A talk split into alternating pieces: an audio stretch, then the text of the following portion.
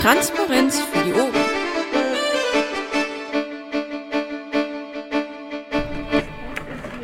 Mein Name ist Tobias Stefan, auch bekannt als Xtra Tobi und ich mache jetzt einen Podcast mit Steph. Wir sitzen zusammen auf dem TDPA. Hallo Steph. Hallo Tobi. Und zur Entspannung bauen wir dabei, wir haben das ja vorhin schon mit Daniel gemacht, bauen wir dabei ein Lego-Haus. Ne? Und da guckt dann, wir brauchen dafür eine Platte. Das entspannt nämlich beim Podcast Ah, das ist ungemein. super. So, guck mal, ich stelle das jetzt da hin. So, ja. Ich habe hier meine eigene Lego-Platte. Die darfst du den Kindern nichts wegnehmen. Ne? Okay. So. Wir wollten über Kommunalpolitik sprechen. Ja, total gerne. Also Du kommst aus? ich äh, wohne in Bochum. Ich komme eigentlich nicht aus Bochum, aber lebe da schon seit einigen Jahren. Und da hast du so Kandidaturkrams gemacht, ne? Ja, ich äh, kandidiere im Moment auf Platz 3 für die Liste, für die Reserveliste. Das ist ja die eigentliche Liste für den Kommunalwahlkampf. Ja. Und die geht äh, fürs Rathaus.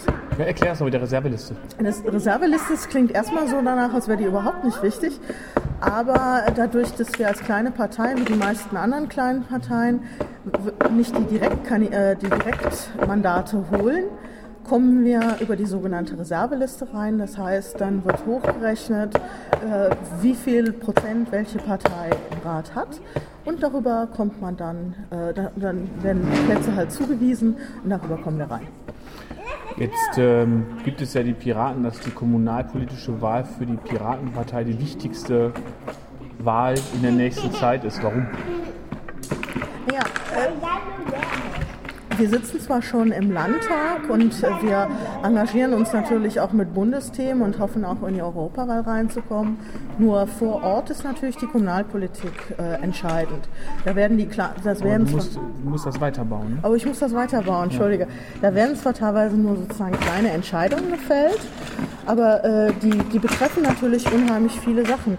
Also dann ist, ist die Frage im Rathaus, äh, nehmen wir zum Beispiel äh, unser, eins unserer Themen mit der Überwachung, äh, sind wir dafür, dass weiterhin das ausgebaut wird, dass gewisse Plätze öffentlich überwacht werden? Äh, dann spielen natürlich äh, wirtschaftliche Entscheidungen dann auch eine Rolle. Wo wird, wo wird neu gebaut? Was wird gebaut? Äh, ja, wie wollen wir, wie wollen mir wir ja gerade schon die? Traumüberleitung. Ne? Ähm, ja, am Ende will ich mit dir über Drogen sprechen. Aber reden wir erstmal über das Opel-Gelände. Du hast doch, äh, wie steht es denn da überhaupt?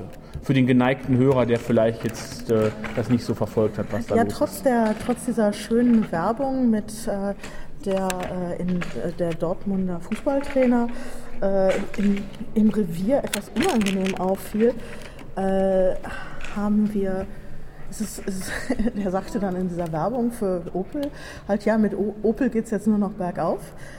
Äh, Das mag zwar vielleicht äh, für Opel Deutschland der Fall sein, nur für das Opel-Werk in Bochum halt nicht. Äh, Die fertigen seit Herbst keine Getriebe mehr und prinzipiell schließt das Opel-Werk Ende des Jahres. 2014. 2014. Ja, dann ist eine In Menge, Teilen. Da ist eine Menge Platz dann frei. Was hast du Da dir ist da eine Menge? Platz frei, da sind eine Menge Arbeitsplätze frei. Naja, und man sieht sich halt so die Ideen von NRW Urban und anderen Sachen an und ähm, dann kommen die üblichen Verdächtigen raus. Also das heißt, erstmal wird das Gelände abgeräumt, wie sich das gehört. Ähm, das Opelwerk steht auf einem ehemaligen äh, Zechengelände. Das haben wir auch im Ruhrgebiet sehr viel. Und äh, ja, also wir haben nicht nur einen einen normalen Industriestandort, den wir zurückbauen, sondern wir haben auch noch einen Standort mit äh, ziemlich viel Altlasten. Das heißt, was man ja sonst öfters mal macht, auch wenn man weiß, dass man zum Beispiel äh, gewisse Dinge nicht mehr ansiedeln kann, wie es ist unwahrscheinlich, dass wir nochmal einen großen Industriestandort dahin bekommen. Hätte man, würde Hätte man man sofort Beispiel machen, manche- wenn man das gewollt, wenn man es Manche gekonnt sagen, hätte. ja, es Ne? ist ja, es ist ja, ja gut. Es bietet sich an, auf ein industriell genu- genutztes Gelände wieder Industrie zu setzen. Die Genehmigungen sind dafür da. Nur wenn es keine Interessenten gibt, dann nutzt es wenig, dass Da wir die Fläche dafür haben. Sieht schlecht aus, vorsichtig Okay. formuliert. Okay. Und ähm, naja, manche sagen dann, oh, es ist stadtnah, es ist gar nicht mal so schlecht angeboten, da könnte man wohnen. Ja, das äh, ist keine gute Idee, wegen der, halt wegen der Altlasten. Und ähm, da gab es in Dortmund halt auch schon mal Ansiedlungen, die dann, wo, es dann halt ganz große Probleme gab, weil Anwohner krank wurden und äh, ja, das so bauen wir mittlerweile zum Glück nicht Wo wir vom Bauen sprechen, du weißt, dass du mit deinem Gebilde im Wettbewerb zu dem von Daniel stehst gleich. Ich werde das auch fotografieren und auch mit zum Podcast veröffentlichen. Okay. Ja? Ähm, gut, deswegen hast du ja einen Vorschlag gemacht, was man Sinnvolles mit dem Opel-Gelände machen könnte. Ja, es ist halt ein Vorschlag, denn wie gesagt, äh, die üblichen Vorschläge sind, wir siedeln, äh, ähm, wir siedeln Gewerbe an, wir äh, machen einen Dienstleistungspark und wenn ich mir dann angucke, der Vorschlag ist eigentlich wie der in der Nachbarstadt und wieder auch schon auf eigenen Flächen. Also im Ruhrgebiet, wir haben sehr, sehr viele ehemalige Industriestandorte. Ich habe mir jetzt die Tage ein paar Sachen angelesen und fand es spannend, dass die IHK immer sagt, ja, es werden dringend große Flächen im Ruhrgebiet gesucht, wo ich dann denke, ja, aber ähm, Moment, wir, wir haben so viele von diesen Gewerbegebieten, ähm, die ich seit, also zumindest einige davon seit Jahren beobachte. Äh, ich hatte da mal ein Pro Projekt in Studienzeiten und das war 2001, also schon etwas länger her.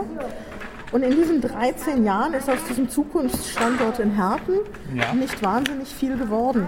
Also ja, da haben sich ein paar Betriebe angesiedelt, aber in erster Linie, aber gefühlt sind da auch sehr viel Subventionen verbraten worden. Und ich fände es schade, wenn wir das in Bochum wieder genauso machen, dass wir einfach, indem wir immer sagen, ja, wir geben das dann für Dienstleistungen frei, dass wir uns dass wir nicht mal neu denken, denn als Piraten, wir sind doch eigentlich die, die manchmal Sachen in Frage stellen. Also diese auch, auch letzten Endes überholte Konzepte oder Konzepte, die in der ganzen Region nicht wirklich funktionieren und sich nicht befeuern lassen, in Frage stellen. Und dann kam eigentlich die Idee, das, das Schl- Schlagwort ist auch teilweise Urban Farming, so dieses, wir bringen die Landwirtschaft wieder in die Stadt. Nur ist es relativ schwierig, das äh, profitabel zu machen. Aber da haben wir als Piraten natürlich einen super Ansatz. Wir sind ja für eine Legalisierung nicht nur äh, von Drogen im Ankauf und in der Nutzung dann halt, sondern irgendwie müssen diese Drogen ja auch, also in Form von Cannabis zum Beispiel, das muss ja auch irgendwo auftauchen. Ich, ich kann ja nicht nur fordern, dass ich das Zeug, dass ich das Zeug einkaufen kann, Und ich mach ich muss gerade mal ein bisschen Streit schlichten hier parallel. Ähm, ja, das ist so heute mit der Ablenkung zu sprechen. Genau. Okay, und ähm, das, jetzt hatte ich das ein bisschen unterbrochen, mache an der Stelle direkt mal eben weiter. Das sieht dann konkret wie aus? Äh, das sieht dann so aus, dass mein, mein Vorschlag halt äh, in die Richtung geht, äh, dass, dass die Stadt Bochum dann sel selber anbaut. Also es ist ein etwas ungewöhnlicher Ansatz, das ist mir klar, um das vorsichtig zu formulieren. Ja, da gibt es ja durchaus die Kritik, dass Leute sagen, ja, da würde der Bürger ja nur noch mit dem Kopf schütteln. Äh, ja, das, das kann gut sein, dass der Bürger da äh, in erster Linie erstmal mit dem Kopf drüber schüttelt, bis man dem Bürger vielleicht erklärt, wie viel Geld man damit machen kann. Also Das ist kann aber ja nicht das ein- einzige Argument Nein, das sein, nur weil das man Geld damit machen Nein, kann. das ist natürlich nicht das einzige Argument. Äh, wir sind allerdings als Stadt, sind wir wie viele andere Städte auch hoch verschuldet.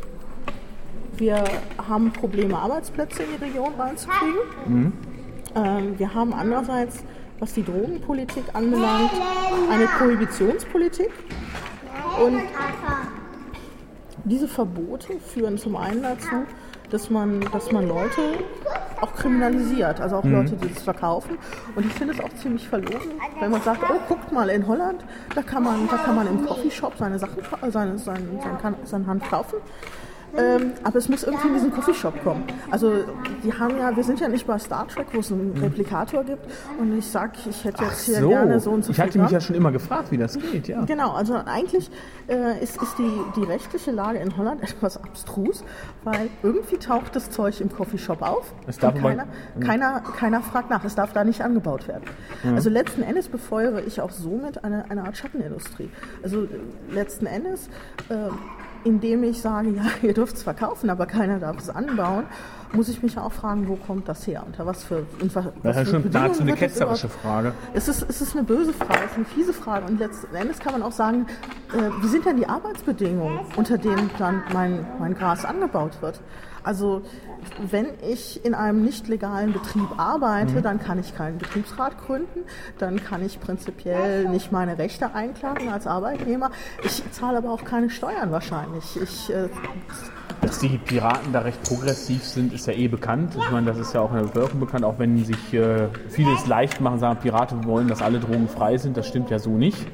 Ähm, aber sicherlich hast du dir dann progressiven äh, Gedanken gemacht, der zwei Fliegen mit einer Klappe schlägt. Ähm, es hat eben eine soziale Komponente, was du als Idee, was du als Idee voranführst, weil du sagst, die Stadt baut an. Das wäre also unter Aufsicht eine soziale Komponente deshalb, weil es unter vernünftigen Arbeitsbedingungen geschehen würde.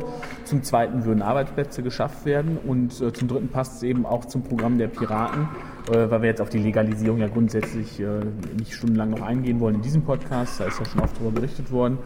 Ähm, also eigentlich ist das eine Idee, die so rundum passt, äh, vielleicht gewollt für Kopfschütteln wirkt, aber wenn man den Leuten dann erklären kann, was dahinter steckt, dann merkt man vielleicht, dass du da durchaus Gedanken zugemacht hast. Du hast einen Blog, wo du es erklärt hast. ich habe einen Blog, wo ich das erklärt habe. Dann verrat den geheimen heißt- Blog mal. Der, das geheime Blog heißt äh, Randnotiz oder Randnotiz. Also nicht, mit nicht wie Randnotiz Rand- mit T geschrieben. Rand. Randnotiz absichtlich mit T geschrieben, genau. Äh, es geht darum, dann so ein bisschen zu schimpfen. Das nächste, was in Vorbereitung ist, ist, dass ich halt schreibe, wie ich überhaupt dazu gekommen bin, Mhm. diese Forderung aufzustellen, dass die Stadt Bochum einen stadteigenen Betrieb gründet äh, und anfängt, das, das Hanf selber anzubauen und quasi zum Dealer zu werden. Ja, und so wie ich das sehe, hast du jetzt gerade auch eine, eine Fabrik gebaut. Ne? Äh, nein, das Nein? ist eine, eine, eine begehbare Skulptur. Ein- ah, äh, das okay. ist äh, ein, ein Beitrag zur äh, Landart. Ähm, Ja. Ich bin ja äh, im, sagen wir mal, bürgerlichen Leben, mache ich das mit der Landschaftsarchitektur. Und äh, prinzipiell finde ich viele Projekte, die wir im Ruhrgebiet haben, auch total spannend. Also was wir da im Strukturwandel und so haben, das, das kann sich schon sehen lassen. Ich sehe nur halt oft, dass ähm, dafür Gelder aktiviert werden. Ich will nicht sagen, die man besser nutzen könnte, aber man hat es oft schwer, den Leuten zu erklären, warum denn diese, diese Dinge, die wir denn da so bauen, äh, toll sind und warum es eigentlich, und obwohl die so viel Geld kosten, warum es doch eine tolle Idee ist, das zu tun, was wir tun. So, dann halt dein Kunstwerk noch ein bisschen in die Kamera.